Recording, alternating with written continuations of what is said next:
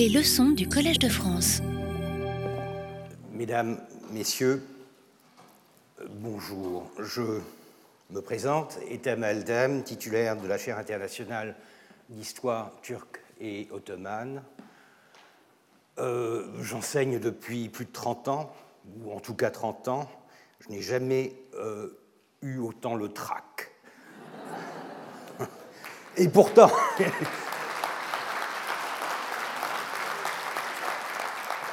et, pourtant, et pourtant, je suis quand même passé par mon inaugural, ce qui est quand même un, moment difficile, mais apparemment, ça ne finit jamais. Et euh, pour ne rien vous cacher, vous ne m'avez pas facilité la tâche en me, me promouvant de Alvax à Marguerite de Navarre je pense que euh, j'ai accumulé des points là, euh, auprès de l'administration. C'est une bonne chose, mais ça ne fait que relever un peu plus le, défi. En tout cas, je vous en remercie et j'espère que je ne vous décevrai pas et que je garderai votre fidélité pendant les euh, six séances pour, pour cette année, puisque j'enseignerai donc ce, ce cours sur l'Empire ottoman et la Turquie face à l'Occident pendant euh, six euh, séances, les vendredis, euh, de 14h à 15h30. Je reconnais que le format d'une heure et demie est un format auquel je ne suis pas moi-même très habitué. en général, je fonctionne par heure de 50 minutes à Boğaziçi, à Istanbul, où j'enseigne. Euh, il m'arrive souvent de déborder, euh, donc ce n'est pas ça qui m'inquiète, mais c'est simplement euh, une heure et demie, ça risque de vous lasser, mais j'essaierai, je ferai de mon mieux pour que ce ne soit pas le cas. et si vous n'y voyez pas d'inconvénient, j'ai l'intention de faire une heure et demie d'affilée, c'est ainsi que ça a été prévu, et je pense que c'est beaucoup plus productif puisque les pauses parfois risquent de, s'allonger un peu trop. Euh, donc voilà pour le, format. Euh, pour ce qui est euh, du contenu, il est marqué ici l'Empire ottoman et la Turquie face à l'Occident. Ceux d'entre vous qui ont eu l'amabilité de venir à ma leçon inaugurale m'ont probablement entendu parler du problème de l'intitulé, de l'intitulé de la chaire, mais aussi de l'intitulé du cours, puisque Histoire turque et ottomane D'abord, ça reprend mot à mot euh, le titre de la chaire du regretté Gilles Weinstein, ce qui est légitime, et c'est en partie un hommage à un grand savant que j'aimais et que j'appréciais beaucoup, mais c'est un peu trompeur puisque le contenu sera quelque peu différent. Euh, Gilles était 16e il travaillait sur une documentation très étatique de l'Empire ottoman dans sa période de splendeur, dite classique, euh, le XVIe siècle en particulier. Euh, moi-même, je travaille plutôt sur le XIXe, même si je vais commencer avec le, le XVIIIe siècle. J'aurai aussi une perspective qui est différente, puisque vous l'avez vu, l'accent est mis sur les rapports entre l'Empire ottoman et la Turquie euh, et euh, l'Occident. Alors, l'Occident, déjà, c'est un terme qui en lui-même est problématique, puisqu'il fait penser à l'Orient, euh, mais je l'ai pris quand même parce que parce qu'il a un contexte, il a une saveur du 19e siècle qui me convient. J'aime bien dire Constantinople quand je parle d'Istanbul. Ça fait enrager certains de mes euh, compatriotes, mais dans le contexte du 19e siècle, parler de l'ambassade de France à Istanbul, je ne sais pas pourquoi, mais ça sonne faux notamment en français. Donc l'ambassade de France à Constantinople. Et de même, le concept de l'Occident ne me dérange pas, notamment dans ce contexte particulier qui est celui du XIXe siècle, où justement l'Occident est très, très, très euh, présent. Euh, L'Europe, en fait, est très présente euh, dans les représentations, dans les projets, dans les attentes, dans les frustrations de l'Empire ottoman. L'autre problème, bien sûr, c'est la conjonction de ottoman et turc. Ce sont deux choses différentes et pourtant qui se recoupent. Euh, je l'ai dit dans la présentation, dans le dossier de presse de, de, ma chaire, tout ce qui est turc n'est pas ottoman et tout ce qui est ottoman n'est pas turc. Et il est essentiel de s'en souvenir. Pourquoi? Parce que, et j'en parlerai dans un moment, la Turquie, ou du moins l'histoire turque telle qu'elle est pratiquée aujourd'hui en Turquie, a tendance à faire l'amalgame entre les deux, c'est-à-dire à s'approprier le passé ottoman en tant que turc. Et déjà que le passé turc lui-même est très difficile à définir, que le terme turc lui-même comme ethnie, comme culture, comme nationalité est extrêmement difficile à définir, euh, ça pose un problème de taille.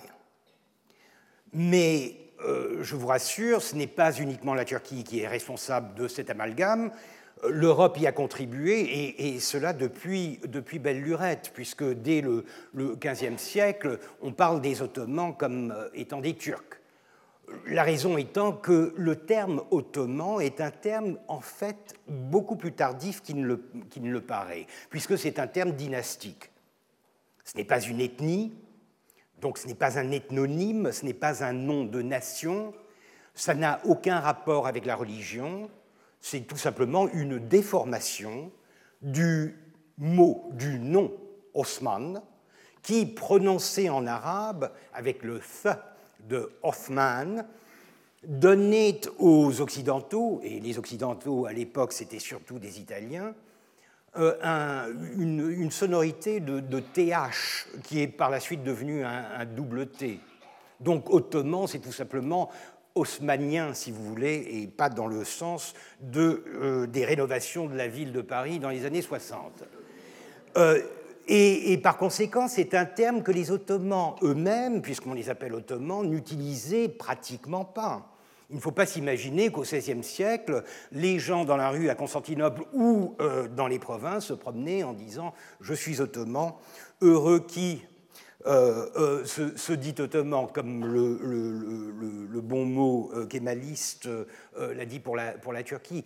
Personne ne s'appelait ottoman, si ce n'est la, dynastie. Et encore, les Osman, la famille d'Osman, c'était une référence dynastique. Donc c'est vraiment un terme qui est né au XIXe siècle, au XVIIIe, au XIXe, et qui est né surtout du besoin des Occidentaux de mettre un nom à cette cet empire qu'il définissait de manière très différente, turc en général, et par conséquent, et qui prêtait à confusion, puisque turc, vous le savez bien, euh, jusqu'au XVIIIe siècle veut dire aussi musulman. Se faire turc, c'est euh, se convertir à l'islam. Donc toute cette terminologie est extrêmement vague, elle est extrêmement problématique, elle est ambiguë, et aujourd'hui, il est très difficile de démêler toute cette terminologie et de prétendre pouvoir utiliser une terminologie parfaite. Il n'y en a pas. Il n'y en a pas, euh, et même le terme d'empire, encore une fois, est un apport occidental, puisque les Ottomans ne n'utilisent pas le terme euh, empire, ils vont euh, commencer à l'utiliser vers la fin du XVIIIe siècle, et notamment au début du XIXe siècle pour parler de l'empire euh, napoléonien. Et ils vont utiliser, bien sûr, la racine latine de imperator, imperatori, pour parler d'un concept qui leur est nouveau. Pour eux, l'empire ottoman, c'est l'État, Devlet, l'état sublime, Devlet allié, alors sublime, élevé, exaucé, on peut, appeler ça comme on veut. En général, la terminologie acceptée est celle de sublime, l'état sublime. Et même au XIXe siècle, lorsque l'Empire ottoman, dans euh, cette modernisation, cette occidentalisation, va utiliser de plus en plus le français côte à côte avec le turc, pour se définir et pour parler de lui-même, il utilisera en turc la formule consacrée de Devlet Aliye Osmaniye, l'État sublime ottoman, et l'apport d'ottoman est une nouveauté du XIXe siècle, et en français parlera de l'Empire ottoman, voire même de Turquie, L'Empire ottoman au XIXe siècle, on le voit utiliser fréquemment le terme de Turquie pour parler d'eux-mêmes. Il y a même, et là c'est du vice, une tentative de parler de Turkistan en turc pour traduire en turc le terme de Turquie. Tout cela pour vous donner une idée de la complexité, de l'ambiguïté, de ce méli-mélo que représente la terminologie utilisée pour décrire un animal extrêmement intéressant, mais aussi extrêmement euh, complexe. Donc, lorsque je parle de chaire internationale d'histoire turque et ottomane, c'est en connaissance de cause, euh, c'est parce que je considère que mon empire ottoman, tout en n'étant pas turc, comporte des éléments qui sont, eux, turcs culturellement, linguistiquement, voire même ethniquement, et que sur la longue durée, notamment celle qui m'intéresse de l'occidentalisation, c'est un empire ottoman qui va politiquement, idéologiquement, finir par se faire turc, qui va finir par croire en quelque sorte à cette fiction occidentale de la turcité des Ottomans. Encore une fois, séparons les deux, mais reconnaissons, reconnaissons les recoupements, les chevauchements entre ces deux termes. L'essentiel n'est pas d'en utiliser un ou l'autre, mais simplement d'être conscient du contexte dans lequel on l'utilise et d'être clair lorsque justement on, euh, on, a recours à cette terminologie, être clair euh, sur la manière dont on contextualise euh, cet usage dans le récit historique que l'on veut donner. Je vous disais que mon cours portera sur un très long 19e siècle, un 19e siècle qui pratiquement inclut le 18e et euh, le 20e, donc vraiment très long, puisque le long 19e siècle, c'est en général un 19e siècle que l'on fait débuter avec la Révolution française, ou dans le cas de l'Empire ottoman avec euh, l'expédition d'Égypte, et que l'on fait euh, s'achever soit en 1914 avec la fin d'un certain monde, ou alors en 1922 ou 23 ou 24, selon les dates que l'on accepte, avec l'effondrement euh, de euh, l'Empire ottoman. Dans mon cas, j'irai plus loin. Donc, j'inclus vraiment le XVIIIe siècle. Ce ne sont pas tant les dates que les périodes qui m'intéressent, et je veux, euh, autant que possible, m'intéresser à des traces de transformation a essayé d'analyser la manière dont cet animal étrange, cet empire à l'ancienne, se modernise, soit par des dynamiques internes, encore une fois, il ne faut pas penser que toute forme de modernisation est exclusivement occidentale.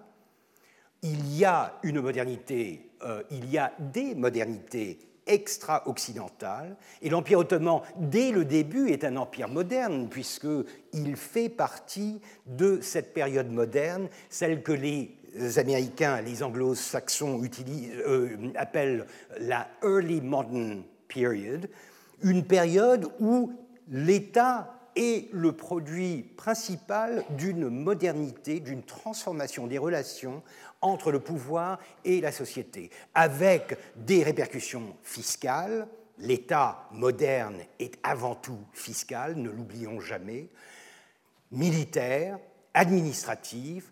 Il y a une machine étatique qui se met en branle à partir de la Renaissance, à partir de la fin du Moyen Âge, euh, à partir du XVe siècle pour les Ottomans, et qui a tous les attributs d'une modernité euh, d'une modernité qui n'a toujours rien à voir avec la modernité, occidentale telle qu'on l'imagine euh, aujourd'hui.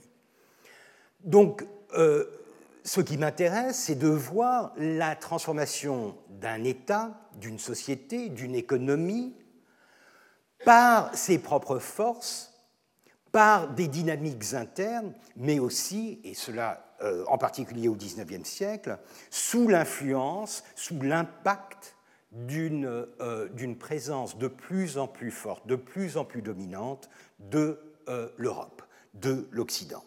C'est ce qu'on appelle l'occidentalisation. J'ai retracé lors de ma leçon inaugurale les grandes lignes de cette chronologie. J'ai parlé de trois temps comme une valse. Euh, une transformation en trois temps Euh, j'ai utilisé, pour les besoins des cours, des, petits films du, Collège de France, euh, une métaphore un peu, un peu humaine en parlant de flirt au début du XIXe siècle, à la fin du XVIIIe siècle, où les deux parties, l'Occident comme l'Empire ottoman, essayent de se connaître et se tâtent un peu, essayent de voir où cet nouvel équilibre va les euh, mener. Ensuite, il y a l'union, j'ai même dit le mariage, je crois, au milieu du XIXe siècle, où l'Empire ottoman euh, se soumet en grande partie à ce qu'il considère être une euh, formule de réussite, c'est-à-dire les normes européennes, autant pour ce qui est du politique que de l'économique et que même du social et du culturel. Et ensuite, j'ai parlé de divorce. J'ai parlé de divorce pour décrire la fin du XIXe siècle et le début du XXe siècle, non que vraiment il y ait séparation de corps, en fait l'Empire ottoman est plus que jamais présent dans la politique occidentale à la fin du XIXe siècle, c'est une période où euh, la question d'Orient, comme on aime l'appeler, euh, est euh, une des principales préoccupations des cabinets en Europe. Mais il y a divorce parce qu'il y a une sorte de divergence. L'Empire ottoman ne veut plus vraiment participer à cette modernité sans y mettre sa propre contribution idéologique, sans essayer d'acquérir une forme d'autonomie en jouant la carte de ses identités fortes, l'identité islamique essentiellement, et ensuite l'identité turque. C'est un divorce que l'on sent aussi du côté occidental, puisque l'Occident se dissocie de plus en plus d'un Orient ou d'un Empire ottoman qu'il sent devenir plus violent, et tout en gardant ses intérêts économiques, sa présence en, Orient, euh, l'Europe va se désolidariser du système politique et se mettre un peu en retrait euh, ce que l'on voit bien euh, pendant la, Première Guerre euh, mondiale.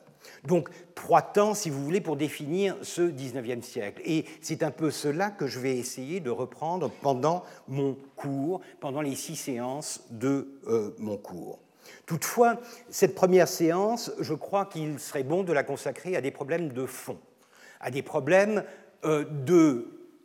d'historiographie, à des problèmes de méthode, à des problèmes de source, essayer de cerner ce que je considère être les principaux défis de la discipline. Parce que le récit est une chose, et vous en avez de très bons. Euh, aujourd'hui, euh, l'histoire de euh, l'Empire ottoman qui avait été préparée par Robert Mantran et qui a été publié, publié, si je ne me trompe, en 1989, je m'abuse, est encore un excellent livre si l'on veut parcourir les, six siècles de, de l'Empire ottoman. Beaucoup plus récemment, mes collègues, alors Gilles Weinstein, euh, malheureusement disparu, euh, Nicolas Vatin et François Georgeon euh, se sont mis à publier un dictionnaire de l'Empire ottoman qui est un monument d'érudition et, et une source extrêmement utile, extrêmement pratique pour essayer de comprendre justement ce récit. Donc il y a des sources, des références de base, et celles-ci ne manquent pas vraiment. Toutefois, ce qui nous manque, c'est une vue un peu plus détaillée, un peu plus en profondeur sur les mécanismes qui sous-tendent ce grand récit.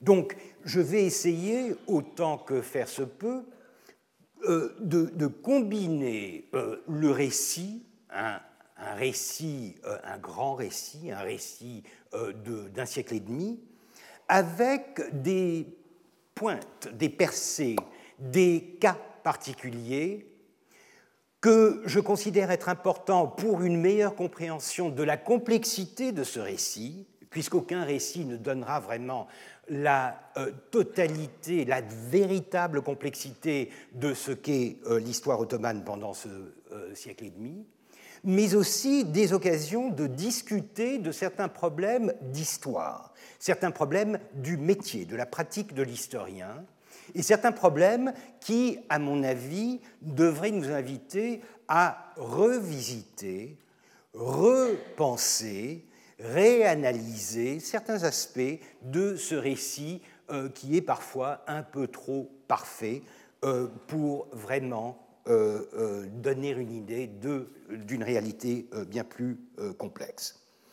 les problèmes que j'évoque, je les ai déjà évoqués lors de ma leçon inaugurale. Du moins, j'ai insisté sur un type assez particulier de problèmes, des problèmes politiques et idéologiques. J'étais porté par une, disons par un, phénomène peut-être assez compréhensible de frustration en tant que citoyen turc et en tant qu'historien euh, euh, officiant en Turquie, euh, une sorte de ras-le-bol à la vue et de la manière dont l'histoire est maltraitée, manipulée, utilisée à des fins politiques et idéologiques, et par conséquent, j'ai profité de cette leçon inaugurale pour souligner cet aspect de la question. Ce n'est pas à proprement dire de, l'histoire, mais cela concerne directement l'histoire, puisque c'est la mise en pâture, en quelque sorte, de l'histoire euh, à, à, la machine politique, aux ambitions politiques, euh, dans un contexte qui est de plus en plus violent, qui est de plus en plus inquiétant.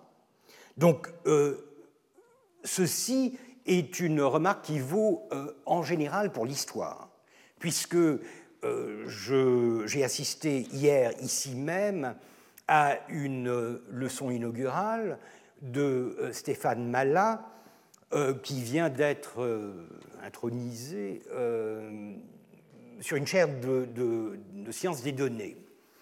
C'était une excellente euh, performance, c'était une excellente leçon inaugurale, puisqu'il a réussi à me convaincre que j'avais compris, j'avais compris de quoi il parlait. Euh, ce qui était faux, bien sûr, mais c'est là tout l'art de, sa présentation. Mais ce qui était intéressant, c'est de voir à quel point nous partageons, et quand je dis nous, je parle des humanités, des sciences sociales, mais des humanités en particulier, euh, nous partageons des soucis qui sont purement scientifiques, qui sont très semblables à ceux des sciences dures. Nous sommes, n'est-ce pas, les sciences molles. Mais d'un autre côté, nous avons des différences qui me semblent quand même extrêmement importantes. Euh, premièrement, et je crois que c'est euh, quelque chose que je, ne soulignerai jamais assez, je crois que l'histoire en particulier est euh, une discipline qui peut se vanter de ne pas servir à grand-chose. Ou, du moins, pour le dire plus exactement, elle a l'avantage de pouvoir ne servir à rien. Et ça, croyez-moi, c'est un signe de liberté.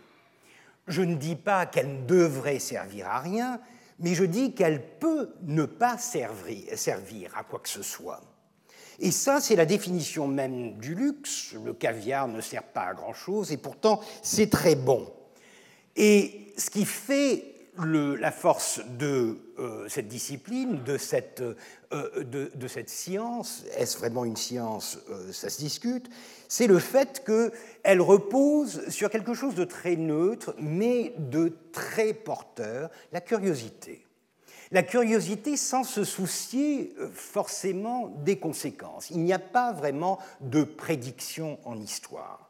Ceux qui vous disent, et je crois que c'est Kissinger qui avait dit ça dans les années 70, que l'histoire n'était pas un livre de recettes pour le futur. C'est vrai.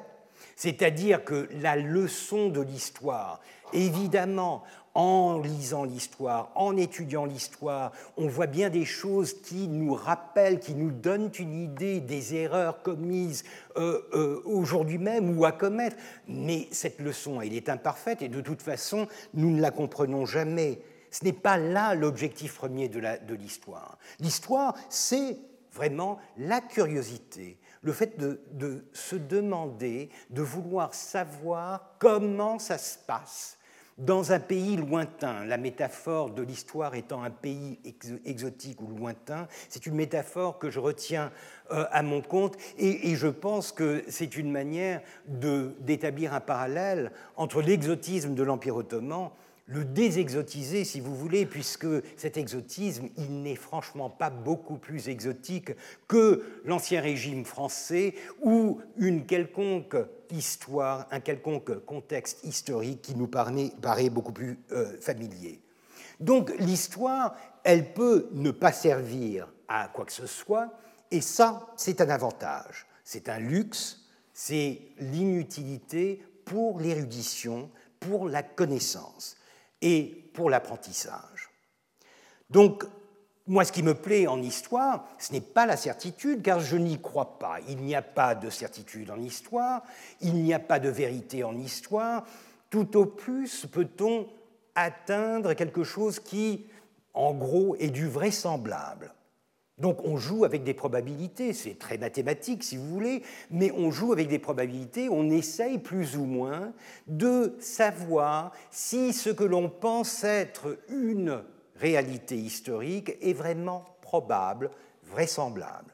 une fois qu'on a une conviction dans ce sens, je pense que ça suffit, parce que ce qui m'intéresse, ce qui me passionne dans l'histoire, c'est l'ambiguïté, c'est euh, la multiplicité des récits, un peu à la Rashomon, ce sont les interprétations très différentes que l'on peut donner des mêmes événements, du même document, des mêmes choses, des mêmes réalités. C'est le flou artistique. Et c'est la nécessité sans cesse de réviser notre vision de l'histoire. Et ça, ça rend l'histoire extrêmement dynamique, parce que sinon, et ça je le dis souvent à mes étudiants, si on a une certitude historique, et on peut en avoir, bon, le 14 juillet 1789, oui, mais dans ce cas-là, ça n'est pas intéressant. C'est-à-dire que ce que l'on peut avancer avec certitude dans l'histoire, c'est en général des banalités, des évidences, des choses qui nous permettent de jalonner le temps, mais qui, en fait, n'apporte rien à notre compréhension de cette période sur laquelle s'exerce notre curiosité. Donc, distinguons les certitudes, les événements, de leur interprétation, du contexte et de la manière dont on peut se pencher sur ces événements, sur ces individus, sur ces textes, sur ces documents, en essayant de les décortiquer de manière à voir à quel point ils sont complexes, à quel point ils sont riches, à quel point ils sont porteurs d'une connaissance, d'une érudition euh, qui euh, nous intéresse. Alors, les questions politiques, et j'étais très fier d'utiliser des néologismes dont je revendique euh, la, paternité. Euh, j'ai parlé de cliomanie, de cliopathie, euh, de clioré. Bon, vous savez que Clio est la muse de l'histoire et que par conséquent, dès qu'on met Clio au début d'un mot, on forme un terme qui se réfère à l'histoire. Euh, d'ailleurs, j'ai vérifié euh, sur le web, qui est la source de toutes les vérités, euh, et cliomanie, cliopathie et clioré ne sont pas utilisés. Seule cliomanie, mais c'est une référence au modèle de, Renault. donc les cliomanes sont ceux qui aiment leur, leur Clio, leur Renault Clio. C'est vrai. Euh, euh, et, pour Cliopâtre, j'ai remarqué que euh, la seule, les, les, seules, je crois, sept incidences étaient tout simplement des, coquilles pour Ciliopathe. Donc, vous voyez que, en tout cas, je suis sûr d'avoir inventé quelque chose qui n'existait pas. Et pourtant, et pourtant, cliomanie, cliopathie, je pense que c'est quelque chose qui est très fortement ancré dans la plupart des euh, formation nationale euh, du 19e et du 20e siècle. Cliomanie, cette manie de l'histoire, cette folie de l'histoire, ce désir de tout rattacher à une histoire, une histoire univoque, l'histoire nationale. La France est passée par là, je ne sais même pas si elle en est vraiment sortie, mais en tout cas, la Turquie y est jusqu'au cou. Euh, jusqu'au cou. En ce moment, et, c'est très dérangeant parce que pour l'historien, c'est une atteinte, c'est une enfreinte à l'autonomie de mon métier. Donc c'est sérieux. Et bien sûr, qui est cliomane est aussi cliopathe, puisque votre manie de l'histoire est toujours exclusive, sélective, vous n'acceptez qu'une version de l'histoire, et c'est la vôtre. Et par conséquent, les autres, vous les niez, vous les rejetez. Et ça, encore, c'est quelque chose qu'en Turquie, on connaît bien et qui fait partie de la manière dont euh, la Turquie pas seulement l'État, mais la population, mais les médias gèrent le phénomène euh, historique. Donc, c'est un, problème énorme, si vous voulez, mais ce n'est pas vraiment un problème euh, historique, c'est un problème politique. C'est un problème d'idéologie, c'est un problème de société, c'est quelque chose qui touche l'histoire, mais qui n'en émane pas vraiment. Et par conséquent, je voudrais pour les besoins de cette introduction à mon cours, laisser un peu de côté ces histoires politiques à ceux qui s'y intéressent, les, euh, les politologues, les sociologues, les anthropologues, les psychologues même, puisqu'il y a quelque chose de, maladif dans, dans ces obsessions. Et je voudrais plutôt me concentrer sur des questions qui sont vraiment problématique d'un point de vue euh, historique. Donc ce qui m'intéresse au premier titre, c'est les problèmes relatifs et inhérents à euh, l'histoire, et en particulier à l'histoire turque et ottomane. Et euh, je vous rassure, il y en a. Il y en a énormément. Il y en a tant que la discipline est grevée, viciée par une littérature secondaire qui est extrêmement problématique, qui, euh, qui, est en train de couler en quelque sorte la discipline et dont il faut non pas se débarrasser, mais qu'il faut transcender pour essayer d'arriver à une meilleure compréhension de la manière dont il faut faire l'histoire. Encore une fois, et je crois que c'est avec ça que j'avais conclu ma leçon inaugurale, ce ne sont pas tant les réponses qui m'intéressent que les questions. Une bonne question vaut bien des réponses.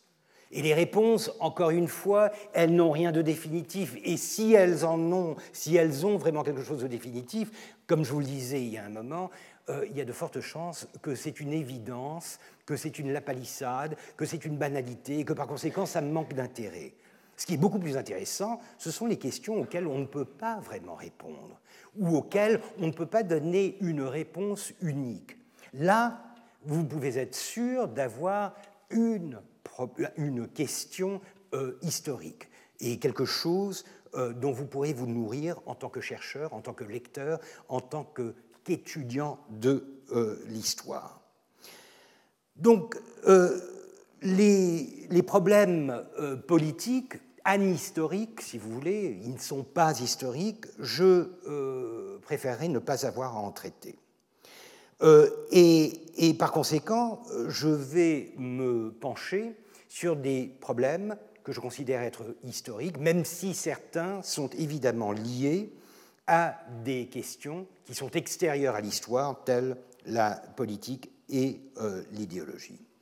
Euh, ce sont donc des, des, questions, des problèmes qui sont liés aux sources, à la méthode, à la théorie, aux approches utilisées dans le métier, dans la discipline, des modèles, de la documentation, et l'impact de, tous ces éléments fondateurs de la discipline est énorme sur la euh, discipline. C'est-à-dire que la manière dont vous traitez les données, moi aussi, je peux parler de données. Ce ne sont pas les mêmes données, elles ne sont pas aussi répétitives que les données de Stéphane Malat. Mais je parle de données parce que c'est de cela que nous nous nourrissons, c'est cela que nous traitons afin d'essayer de comprendre ce qui se passe, ce qui s'est passé et comment l'interpréter.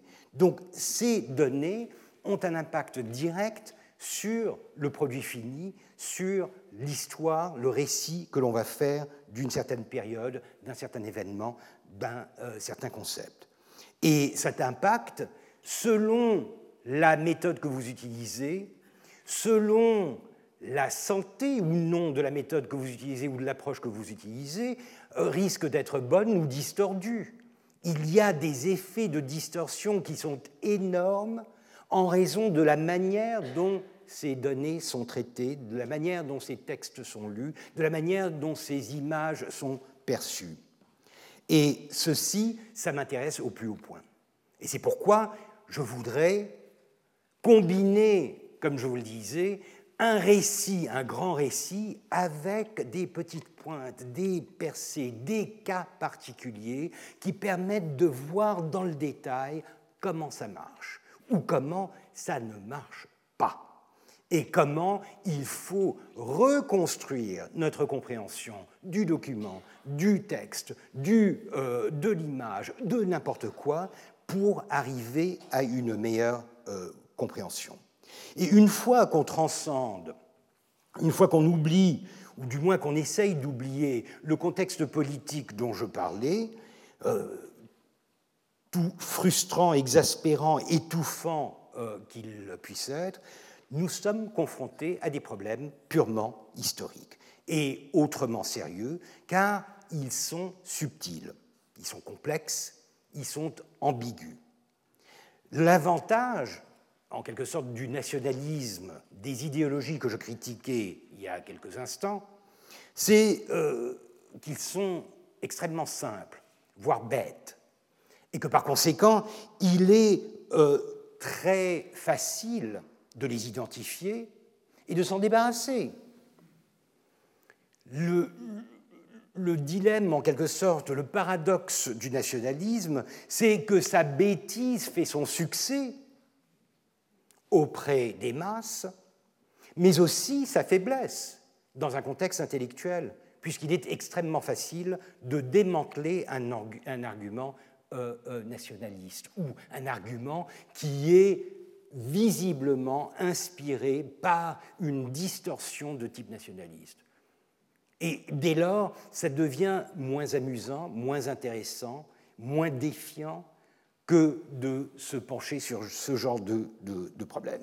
Donc, penchons-nous sur la méthode. Dans le cas de euh, l'histoire turque et ottomane, évidemment, la plupart des problèmes de méthode sont liés à des problèmes politiques, à des problèmes idéologiques, à des conceptions idéologiques.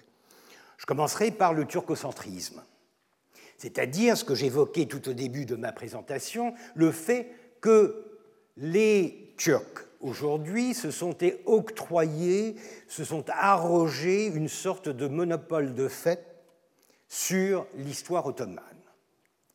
Et que par conséquent, il est extrêmement facile, voire nécessaire en Turquie, d'imaginer que l'histoire ottomane est de l'histoire turque, que l'Empire ottoman est un empire turc, et que l'histoire ottomane est une sorte de prélude à la nation turque, à la glorification de la nation turque euh, aujourd'hui même. Et ça, bien sûr, c'est quelque chose qui va à l'encontre du bon sens et de la méthode historique. C'est pourquoi euh, j'ai publié il y a de cela quelques années en Turquie un article dont j'étais très fier parce que je l'avais intitulé Sauver l'histoire ottomane des Turcs. Et je le disais sincèrement, tout en étant turc, donc euh, je me tirais en quelque sorte une balle dans le pied, mais bon, vous comprendrez ce que j'avais en tête, c'était de briser ce monopole de fait que les Turcs, je parle de Turcs en, termes nationaux, donc des citoyens turcs euh, qui euh, revendiquent euh, une, une, maîtrise de l'histoire et qui s'arrogent un, un monopole de fait sur l'histoire ottomane parce que c'est leur histoire, c'est l'histoire du patrimoine. Le terme patrimoine est utilisé très souvent aujourd'hui dans des contextes qui sont extrêmement positifs, euh, la sauvegarde, etc. Mais il ne faut pas oublier que dans patrimoine, il y a patrie, il y a le père, il y a toutes sortes de choses qui sont extrêmement possessives.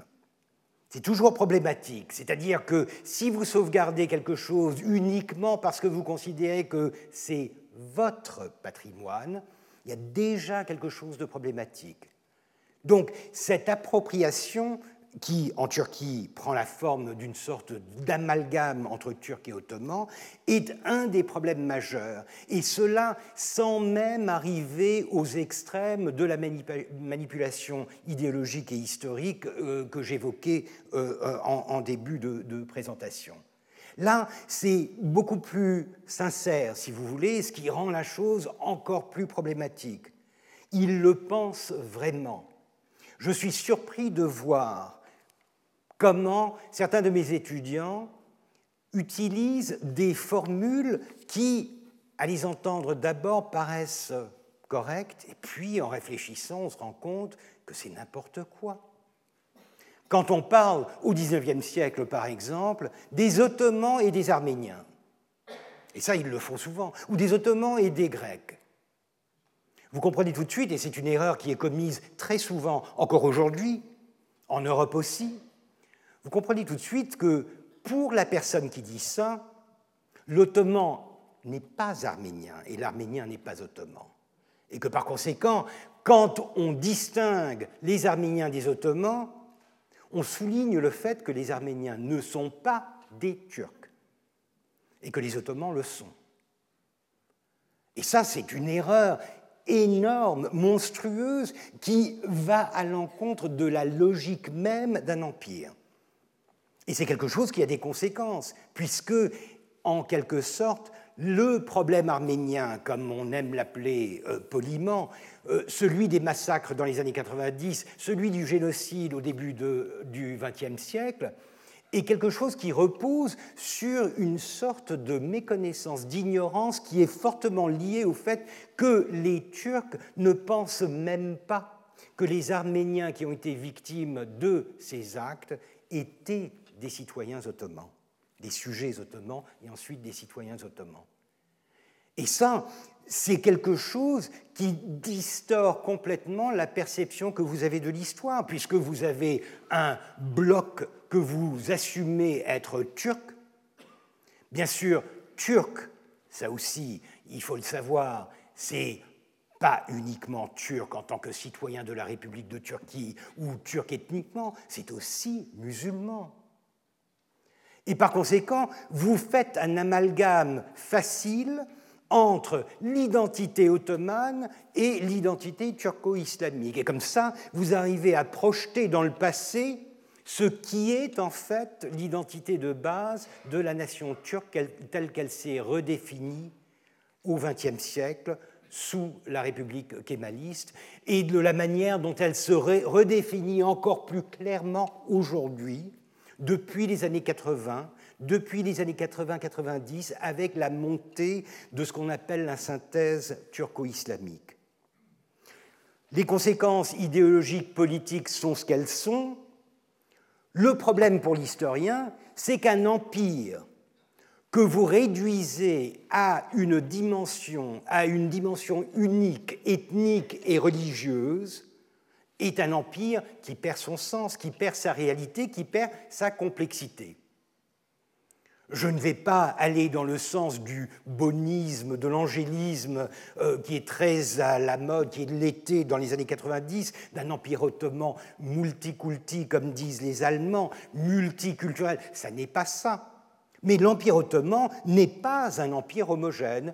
C'est un empire à l'ancienne, c'est un empire à la romaine, c'est un empire que maintiennent en place des structures étatiques qui sont extrêmement ténues, fiscales, administratives, militaires, mais qui territorialement, démographiquement, ne présentent aucune forme d'homogénéité. Et par conséquent, si l'on veut comprendre l'Empire ottoman, il faut comprendre que c'est un empire, que c'est une créature extrêmement complexe qui n'a pas d'homogénéité, qu'elle est hétérogène. En fait, on peut même se demander s'il y a vraiment un empire ottoman, puisque le terme empire, il est très inspiré, très informé par des concepts beaucoup plus tardifs qui sont modernes, territoriaux, Or, l'Empire ottoman est-il vraiment un empire territorial? Lorsque l'on regarde de Constantinople et que l'on essaye de percevoir cette vaste étendue des territoires ottomans, est-ce qu'on a vraiment l'impression d'une territorialité, de frontières, d'espaces bien définis? Pas du tout. D'ailleurs, la logistique, la technologie, la perception, les connaissances de l'époque, et je parle du XVIe, XVIIe siècle, ne suffiraient pas à établir ce genre de cadastre impérial, si vous voulez. Donc la notion de l'empire est quelque chose de beaucoup plus vague, beaucoup plus souple, quelque chose qui se lie différemment à l'aune de la politique, à l'aune de la fiscalité, à l'aune de la démographie. Vous avez des liens entre Constantinople et les principales villes de l'Empire qui sont extrêmement fournis du fait de l'existence d'un réseau nerveux de l'administration, de relations économiques, de relations commerciales, et puis, vous avez des territoires qui sont dans un vide administratif, qui sont autogérés et qui, par conséquent, ne peuvent pas vraiment être considérés comme faisant une partie intégrante de l'Empire de la même manière qu'on pourrait le penser au XIXe siècle. C'est autre chose. La conception de l'espace, du temps, des limites dans un contexte moderne est très différent de ces mêmes concepts dans un contexte contemporain. Et par conséquent, je vous le disais, l'Empire ottoman est un terme que les Ottomans eux-mêmes n'utilisent pas. Ils sont beaucoup plus réalistes, ils utilisent le terme État, parce qu'un État, il y en a un, il y a un sultan, il y a un, divan, il y a des officiers de la cour, et il y a des représentants de euh, du sultan ou du pouvoir étatique dans les provinces, dans certaines villes. Il y a des garnisons de janissaires dans certaines villes, et ça, c'est l'État. Une fois qu'on sort de cette familiarité, de ce réseau concret de relations qui sont reliées euh, comme un système nerveux à Istanbul, on n'est plus vraiment dans un système que l'on peut définir de la même manière. Donc, la, simple question de euh, euh, l'existence ou non de l'Empire euh, est une question légitime qu'il faut considérer quand on parle de périodes précoces, notamment avant le XIXe siècle. Je me souviens, lors d'une discussion avec des collègues turcs, j'avais dit qu'il m'intéressait, que j'étais curieux de savoir comment vivait un paysan grec, dans le sens de grec orthodoxe, puisque la grécité, la nationalité grecque ne veut rien dire au XVIIIe siècle ou au XVIIe siècle, dans le Péloponnèse, euh, sous domination ottomane, sujet ottoman par conséquent, et que cela, cela faisait partie de l'histoire ottomane. La plupart de mes collègues turcs me disaient que ça n'avait rien à voir avec l'histoire ottomane, que l'histoire ottomane était une histoire centrée sur Istanbul, sur des réseaux de pouvoir, que c'était une histoire politique et que le petit paysan de euh, la Morée ou le petit paysan de la Syrie du Sud n'avaient pas vraiment leur place dans cette histoire ottomane. C'est une manière de voir les choses, ça n'est pas la mienne. Mais il est vrai que si l'on veut inclure toutes sortes de catégories, d'individus, de groupes, de communautés, de contextes qui sont si distants de ce que l'on associe généralement avec la culture politique ottomane, c'est un défi qu'il est extrêmement difficile de relever. D'autant plus, bien sûr, lorsque votre perception, votre compréhension de l'histoire ottomane se résume à une forme de turcité multipliée par euh, je ne sais quelle euh, étendue géographique. Et en plus, si euh, le turcocentrisme se limitait simplement à cet élément culturel, Cela irait jusqu'à un certain point. Mais en plus, c'est un constantinopolitocentrisme, istanbulocentrisme si vous, si vous voulez, qui domine cette vision, puisque les historiens turcs qui dominent la profession, qui dominent cette documentation, qui s'arrogent un monopole sur cette documentation, ils n'ont en fait accès qu'au cœur de la documentation impériale qui se trouve à Constantinople, à Istanbul. Et cette documentation, elle est elle-même biaisée, elle est elle-même extrêmement myope, voire aveugle, quand il s'agit de voir les réalités de la vie, de l'économie, de la société dans des régions distantes de l'Empire ottoman. Donc vous avez un tropisme, une sorte de strabisme convergent euh, euh, de, de la turcité, auquel vient s'ajouter un strabisme convergent, encore plus convergent, sur Istanbul, capitale de l'Empire ottoman, avec bien sûr le mythe, la fiction, l'illusion de ce que l'Empire ottoman est un empire centralisé. Vous le trouverez dans les, dans les livres scolaires. L'Empire ottoman était... Il n'y a pas moyen pour un empire au XVIe siècle d'être véritablement centralisé l'Empire ottoman était centralisé à Istanbul. Au-delà d'Istanbul, il suffit de lire les sources de l'époque, l'Empire était incapable de maintenir ce que l'on appellerait aujourd'hui une véritable centralisation. Au contraire, ce qui garantit la survie de l'Empire ottoman sur plusieurs siècles, et en particulier pendant les XVIIe et XVIIIe siècles, c'est le fait qu'il n'est pas centralisé et qu'il sait négocier c'est-à-dire que sa suzeraineté, le contrôle d'Istanbul sur, les provinces, euh, sur les provinces s'exerce à coup de négociations, à coup euh, de calcul des possibilités du centre d'imposer sa volonté sur la périphérie et des capacités de la périphérie de s'opposer à cette imposition de la volonté du centre. Et c'est comme ça que l'Empire survit. Contrairement à la tradition occidentale, au XVIIe siècle, en France, ce qui se passe, c'est qu'on bâtit l'homogénéité. Ça passe ou ça casse. On impose la volonté royale la, volonté centrale sur les provinces. Et c'est en fait la modernité occidentale, ce modèle d'imposition d'un modèle central sur les, euh, euh, sur les périphéries. C'est un, un modèle qui n'a absolument pas de sens dans un contexte ottoman.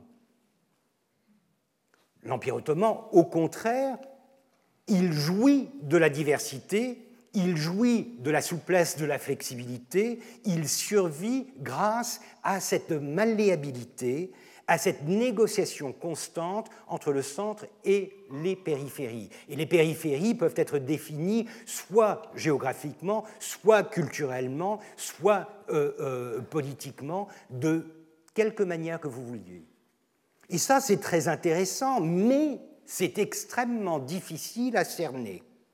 D'autant plus que si vous tombez dans le panneau de croire en ce mythe d'une centralité, d'une centralisation de l'Empire, si vous prenez au pied de la lettre la documentation que l'État produit à Istanbul même, dans ce cas-là, vous êtes incapable de comprendre comment ça marche.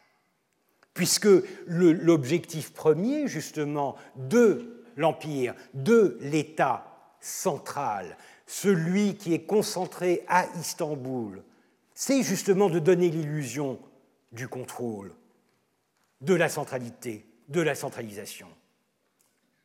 Et par conséquent, c'est une preuve, s'il en fallait une, que la documentation ne doit jamais être lue sans une contextualisation, sans les euh, euh, le, minimum de lecture critique qu'il nous faut pour voir pourquoi, comment tel ou tel document a été euh, écrit. Or, justement, et ça j'y reviendrai, le plus fort de l'historiographie turque de type traditionnel et nationaliste, c'est justement de se pencher sur le document, de l'embrasser et de ne plus le lâcher et de le prendre au pied de la lettre, et de considérer que l'histoire, c'est ça. Et là, bien sûr, euh, le, rôle de l'historien est réduit à celui euh, d'un paléographe.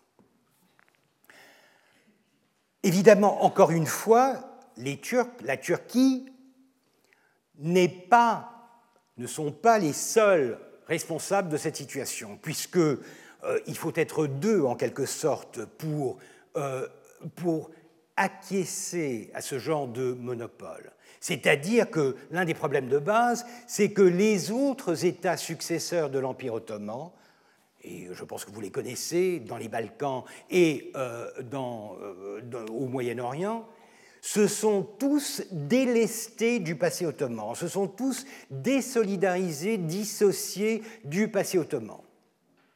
Un exemple typique est celui de la Grèce. La Grèce qui, en gros, a été conquise au XVe siècle et qui a recouvré sa liberté, c'est la terminologie qu'ils utilisent, quatre siècles plus tard, après 1830. Eh ben, cette Grèce, elle appelle ces quatre siècles de présence ou de domination ottomane la turcocratie. C'est le joug ottoman, si vous voulez. Je veux bien. Mais le problème, c'est que en refusant de vous pencher sur quatre siècles de votre histoire, en jugeant que ces quatre siècles n'appartiennent pas à votre récit historique, vous faites l'impasse sur la réalité historique. Vous avez un, un trou noir, une période anhistorique, un manque d'histoire de quatre siècles. Ça n'a pas de sens. On ne peut pas réduire quatre siècles à une histoire de victimisation, d'occupation et de libération. Surtout pas d'occupation et de libération. J'ai souvent euh, communiqué en, Grèce et vu euh, ma, ma, tendance à critiquer l'historiographie turque et la Turquie en général, je suis en général très bien accueilli en Grèce. Et, c'est très bien comme ça. Mais lorsque je leur fais remarquer que la libération de, Salonique, euh, de Thessaloniki en 1912 ou la libération de Cérès en 1913, après quatre siècles de présence ottomane, ça paraît quand même assez surprenant. Peut-on parler de libération après quatre siècles de présence. Est-ce qu'on peut réduire quatre siècles de présence, je ne sais combien de générations de Grecs orthodoxes qui ont survécu, qui ont vécu leur orthodoxie, leur culture, pendant quatre siècles dans cette, dans cette région. Peut-on réduire ces quatre siècles à une occupation un peu comme on parlerait de l'Alsace-Lorraine ou de Chypre Nord Je n'en ai pas l'impression. Et le problème est double, puisque d'une part, pour la Grèce, c'est la perte d'une réalité historique, au point que les historiens de l'art dans les Balkans, et en particulier en Grèce, appellent tout produit grec, notamment des icônes par exemple, produit sous domination ottomane, ils les appellent des objets post-byzantins. Je veux bien, mais ça n'a pas vraiment beaucoup de sens, d'autant plus que le patriarcat survit, que l'orthodoxie existe, que la population, elle prospère autant que les autres populations. Pourquoi ne pas parler d'une culture ottomane orthodoxe, ou gréco-ottomane, je ne sais pas, mais post-byzantin, c'est une forme de négationnisme aussi qui vraiment réduit une réalité historique à une sorte de caricature négative, en pochoir presque. Mais plus encore, de mon point de vue, ce qui me chiffonne, ce qui m'embête, ce que je, reproche à cette historiographie grecque, c'est de laisser aux Turcs justement la possibilité de s'accaparer de ce trou noir de quatre siècles. Évidemment, si les Grecs, les Bulgares, les Serbes, les Syriens, les Égyptiens se dissocient, se désintéressent de l'histoire ottomane, ils la laissent en pâture aux Turcs qui en feront ce qu'ils voudront. Et c'est ce qui est arrivé. Par conséquent, je pense qu'il est absolument essentiel de d'encourager, et depuis quelques années ça marche très bien, d'encourager ces autres États successeurs à se pencher sur leur part de l'héritage ottoman sans complexe, sans en tirer une sorte de, de, de, martyrologie et de récit de victimisation, mais de se pencher tout simplement sur la réalité de tous les jours dans un contexte qui était dominé par un État ottoman qui, franchement, n'avait pas les moyens, les moyens d'exercer euh, une telle violence sur ces, sur ces euh, régions, et voir un peu comment on peut intégrer cela dans un récit beaucoup plus flexible, beaucoup plus réaliste de l'histoire de cette région. Et cela permettrait de créer une histoire alternative, concurrentielle à ce euh, discours moniste de la Turquie et des historiens turcs. Je vous le disais, ça a commencé. C'est-à-dire qu'en Grèce, en Bulgarie euh, notamment, depuis 10-20 ans, il y a des travaux d'historiographie ottomane, d'histoire grecque ottomane qui sont faits, qui sont remarquables et qui ont énormément contribué à une meilleure compréhension justement de la complexité de cet animal. Puisque pour comprendre cet animal, encore une fois, il ne suffit pas de le voir du centre, il faut le regarder de la périphérie. Il faut essayer de comprendre comment il est perçu à distance, distance culturelle, distance physique, distance sociale, distance économique, toutes les distances. Et c'est là que nous commençons à avoir une meilleure compréhension de la chose. Enfin, troisième facteur idéologique politique qui a énormément joué sur la discipline, c'est l'orientalisme. Alors l'orientalisme, euh, c'est un terme qui est ambigu, notamment en France, où il est encore utilisé dans le sens de l'érudition portée sur l'Orient. L'érudition, l'étude des choses orientales. C'est la version classique, si vous voulez, de la définition de cette discipline. Mais l'orientalisme, depuis la publication notamment de Orientalism euh, par Edward Said en 1978, c'est devenu autre chose aussi. C'est devenu une idéologie qui est reconnue comme étant fondatrice, essentielle dans la définition des relations entre l'Occident, justement cet Occident qui m'intéresse, et l'Orient au XIXe siècle. Une perception essentialiste par laquelle l'Orient est réduit à une forme d'apathie et d'incapacité surtout de se rénover de se transformer sans un apport, sans un stimulus extérieur. Et ce stimulus, ce stimulus, cette influence extérieure, c'est bien sûr l'insémination par la modernité et la civilisation occidentale. Au XIXe siècle, l'orientalisme définit la politique occidentale. Elle définit la, politique des grands empires coloniaux, la France, mais surtout la Grande-Bretagne, mais elle définit aussi les relations des cabinets européens avec l'Empire ottoman, qui est sans cesse stigmatisé avec cette appellation d'oriental, avec l'implication que cet empire, parce qu'il est oriental, parce qu'il est musulman ou à dominance musulmane, est incapable de se régénérer à moins de se soumettre entièrement à la volonté et aux normes de l'Occident. Euh, l'orientalisme euh, du XIXe siècle est tellement puissant qu'il finira par être revendiqué, réapproprié, adapté par les Ottomans eux-mêmes.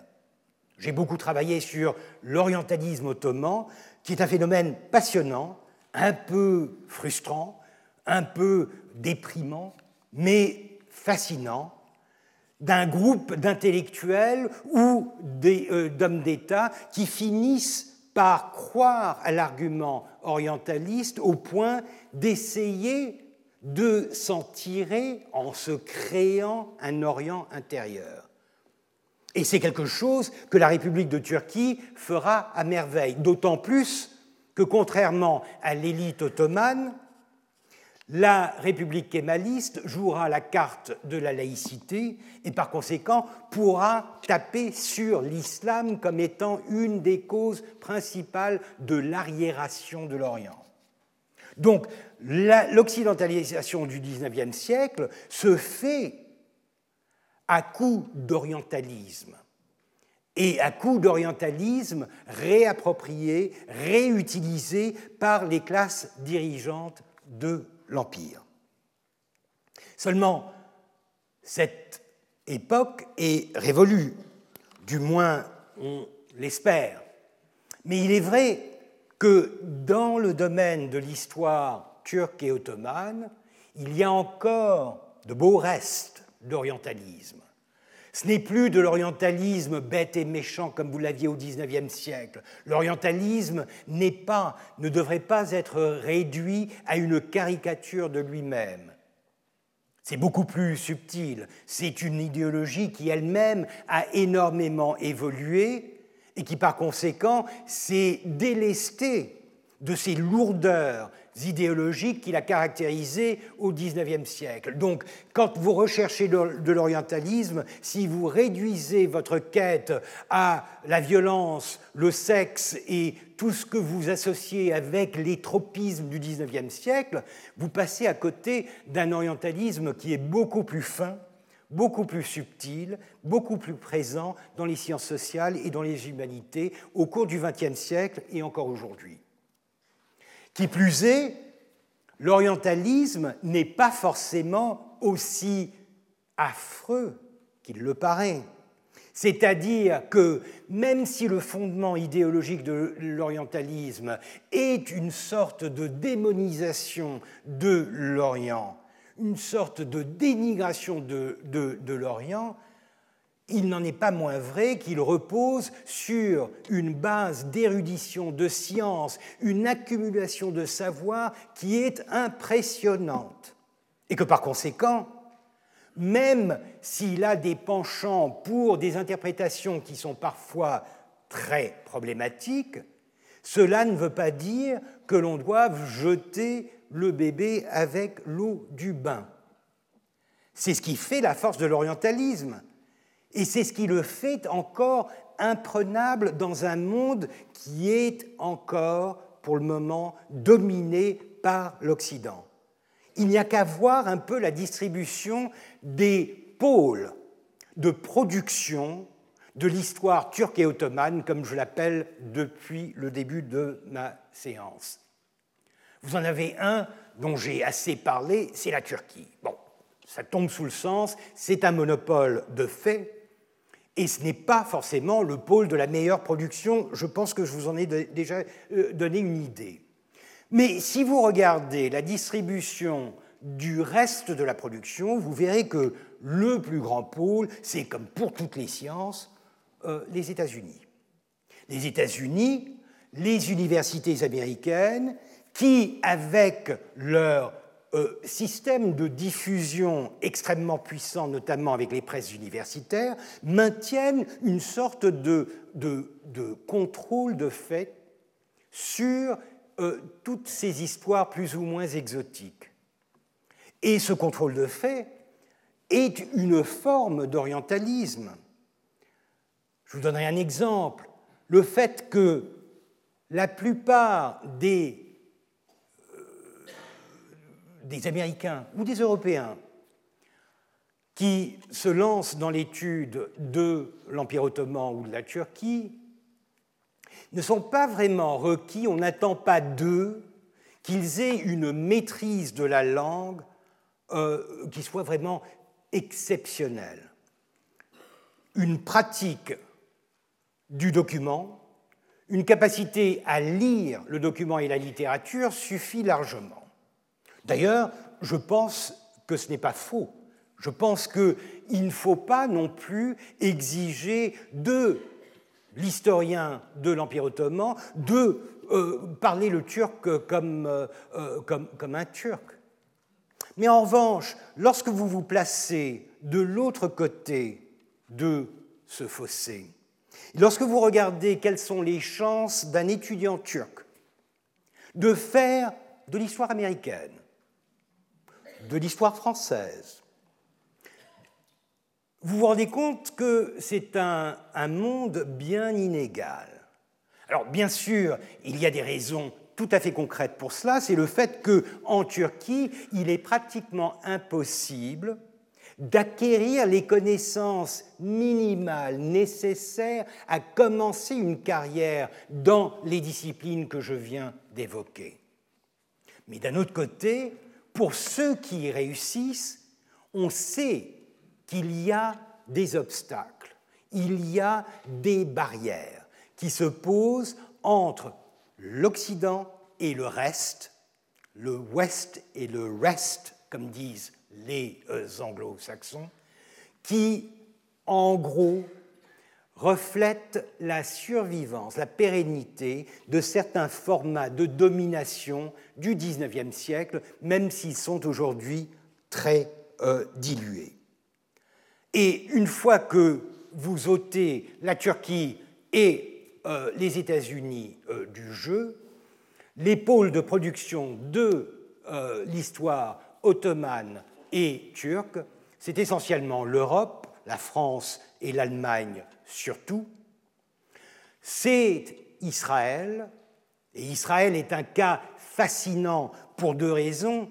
D'abord parce que ça prouve à quel point il est possible de transplanter une science essentiellement anglo-saxonne, essentiellement américaine, dans un contexte moyen-oriental, avec des relations politiques qui permettent justement cette infusion, mais aussi parce que Israël est le seul pays dans la région qui jadis était occupé par l'Empire ottoman, qui n'est pas un, État successeur.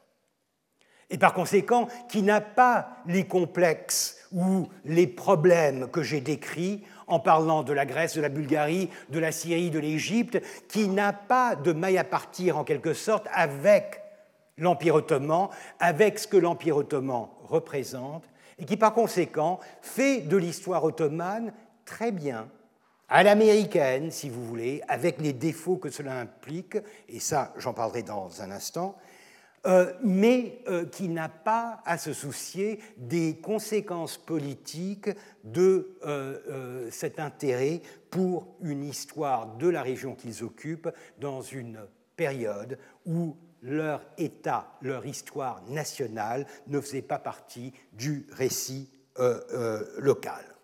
Et enfin, vous avez les, autres États successeurs, c'est-à-dire la Grèce, la Bulgarie, la Serbie, le Monténégro, euh, la Syrie, l'Irak, etc., où l'histoire ottomane, malheureusement, est très peu faite, mais où on voit poindre des centres d'innovation et d'originalité qui, j'en suis persuadé, contribueront énormément à un renouvellement de notre, euh, notre, compréhension, notre connaissance de l'Empire ottoman et de l'histoire ottomane dans les années et les décennies euh, à venir. Je voudrais terminer avec des problèmes purement historiographiques, purement méthodologiques. Tout d'abord, ce que j'appelle le fétichisme documentaire. Je vous en ai donné un avant-goût en parlant de cette tendance que les historiens turcs avaient à embrasser littéralement le document, le document ottoman bien sûr, comme étant la source de toutes les vérités, et le prendre au pied de la lettre, ne jamais vraiment le critiquer, et par conséquent s'emprisonner dans un texte qui lui-même est extrêmement problématique. Alors, bien sûr, on sait que les archives de l'État ottoman sont extrêmement riche. On sait que l'Empire ottoman était une structure étatique obsédée par le registre, par l'enregistrement notamment des données qu'il considérait être euh, euh, euh, cruciales à sa survie, fiscalité, la chose militaire, tout ce que l'on associe avec le fonctionnement d'un empire à l'ancienne. Et c'est vrai par conséquent qu'il y a une documentation immense dont à peine une fraction a été exploitée jusqu'à ce jour. Cela étant dit, cette masse documentaire doit être prise avec un grain de sel, elle doit être critiquée. Et ça, c'est le problème majeur de l'historiographie turque, le fait que l'approche critique du document est inconnue. En fait, l'historien turc, l'historien de l'Empire ottoman en Turquie, se réduit intellectuellement ou réduit ses compétences à la bonne lecture d'un document. Et vous verrez que la plupart des discussions portent sur des interprétations de telle ou telle lettre dans un document. On se croirait dans un contexte de lecture du cunéiforme, c'est-à-dire qu'il y a une sacralisation d'une discipline qui est tout à fait légitime, la paléographie, comme étant pratiquement l'équivalent de euh, l'histoire. Or, cela, c'est inacceptable. C'est inacceptable puisque le document n'est qu'un début de réflexion pour une tentative de compréhension qui porterait sur des séries de, documents et surtout qui aurait une vision critique du contenu de ce document. Ce fétichisme documentaire, on le sent constamment et c'est quelque chose qui nuit énormément à la connaissance de, euh, euh, de l'histoire ottomane.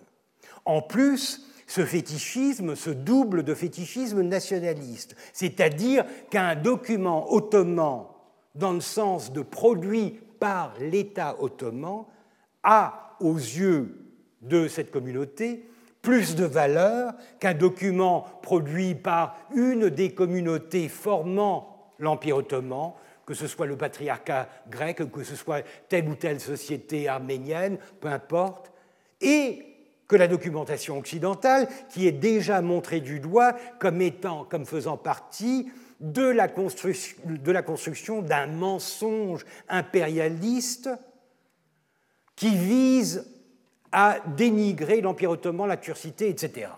Donc, le positionnement critique que l'on voudrait voir à l'égard de la documentation ottomane, elle s'exerce en plus sans vraiment aucun fondement intellectuel, elle s'exerce à l'emporte-pièce à l'égard de la documentation dite étrangère. Celle-ci est immédiatement rejetée comme étant extérieure et suspecte aux yeux de ces historiens. Donc ce fétichisme documentaire est quelque chose d'extrêmement nuisible. Et bien sûr, document, encore une fois, un document n'est qu'une ébauche de réflexion. Le travail de l'historien, ce n'est pas le déchiffrement d'un document, ça l'est aussi, mais c'est de l'interpréter, d'en tirer une, une, une, essence que l'on pourra mettre en rapport avec d'autres documents, avec un contexte, avec des... Rien. On s'en tient à la publication de textes. La téléologie. La téléologie, alors ça, c'est un problème un peu partout, et on n'y échappe pas forcément, puisque la téléologie, c'est dans la nature de l'histoire. La téléologie, télos, c'est la fin en, en, grec. La téléologie, c'est simplement le fait de construire son récit historique, interpréter des données à une certaine époque avec la connaissance de ce qui va venir. C'est le fait d'avoir vu la fin du film, parler d'un film alors qu'on en a vu la fin.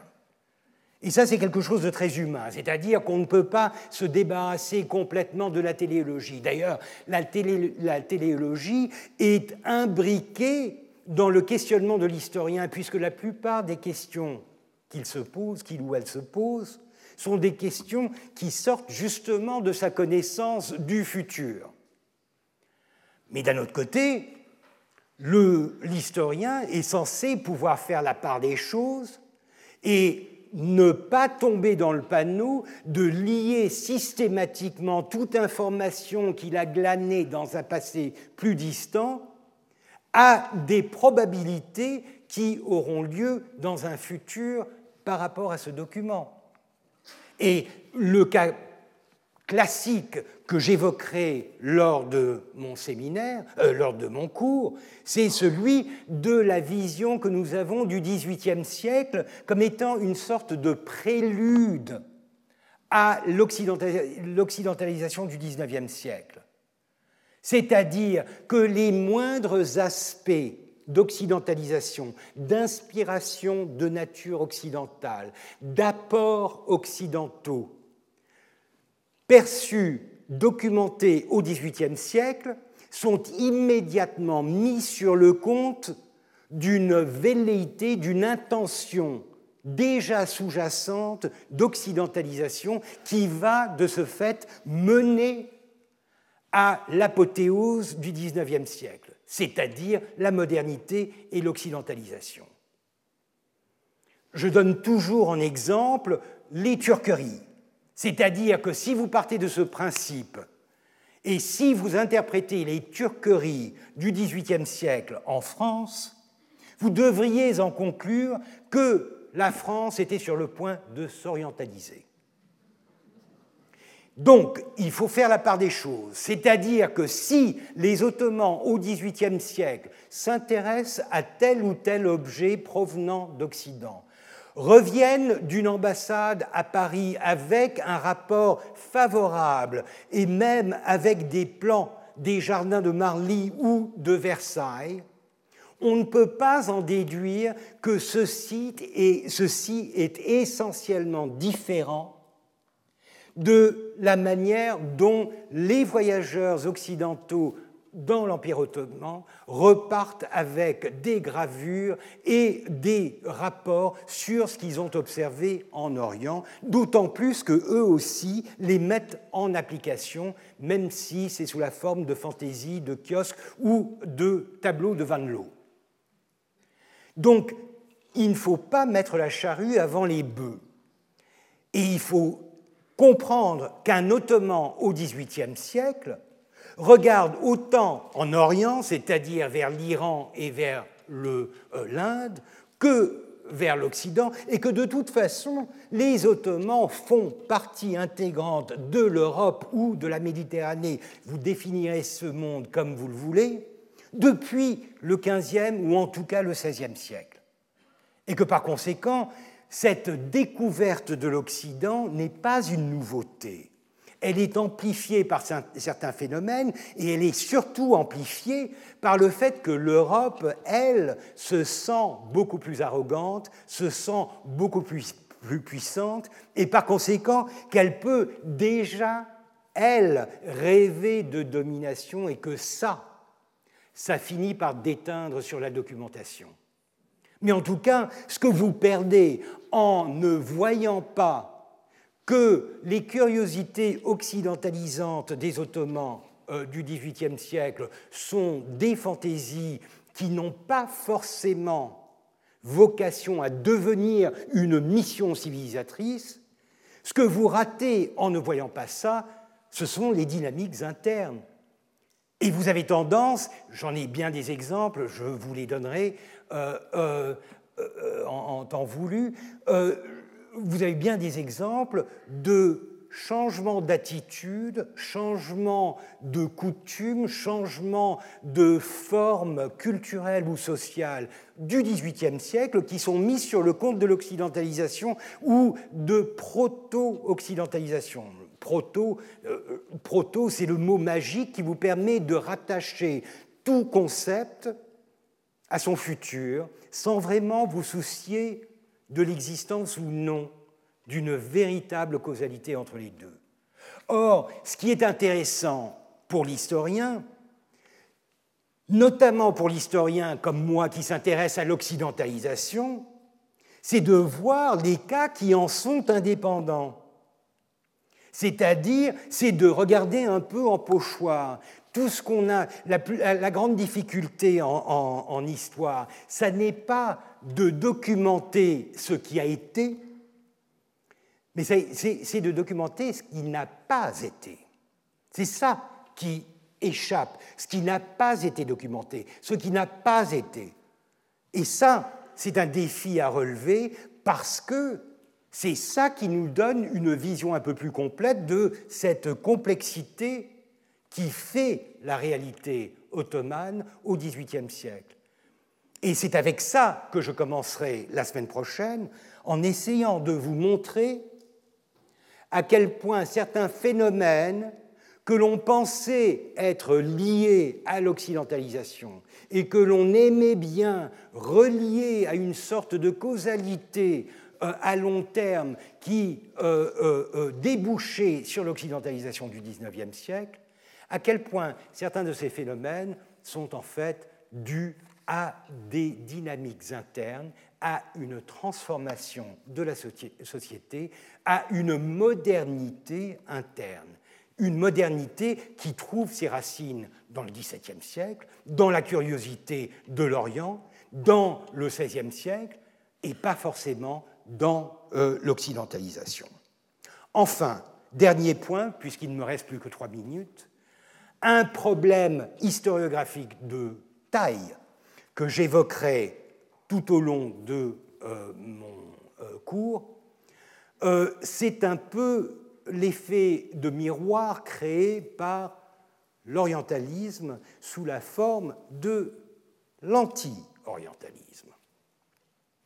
J'ai bien dit, euh, je pense que c'était clair, que l'orientalisme est un vilain défaut et que c'est quelque chose qui souvent a vicié notre perception de l'histoire.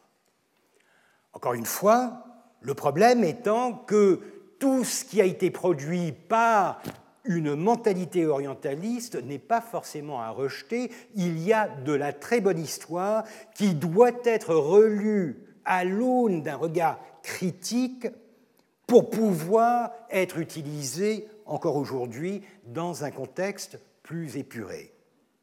Mais souvent, ce qui est arrivé, et c'est là quelque chose que nous devons en particulier à la tradition anglo-saxonne de l'histoire, il y a un développement qui s'est fait depuis euh, Edward Said d'une forme d'anti-orientalisme, une réaction que l'on comprend assez facilement, puisque le souci créé par la publication de l'orientalisme par Edward Said, c'était de voir à quel point l'Orient, et cet Orient d'ailleurs n'était pas vraiment ottoman, euh, l'Empire ottoman est le seul euh, acteur qui ne participe pas vraiment dans euh, l'orientalisme d'Edward Said, mais ça c'est une autre question, de voir à quel point cet Orient avait été lésé de sa dignité, traité en, en, arriéré,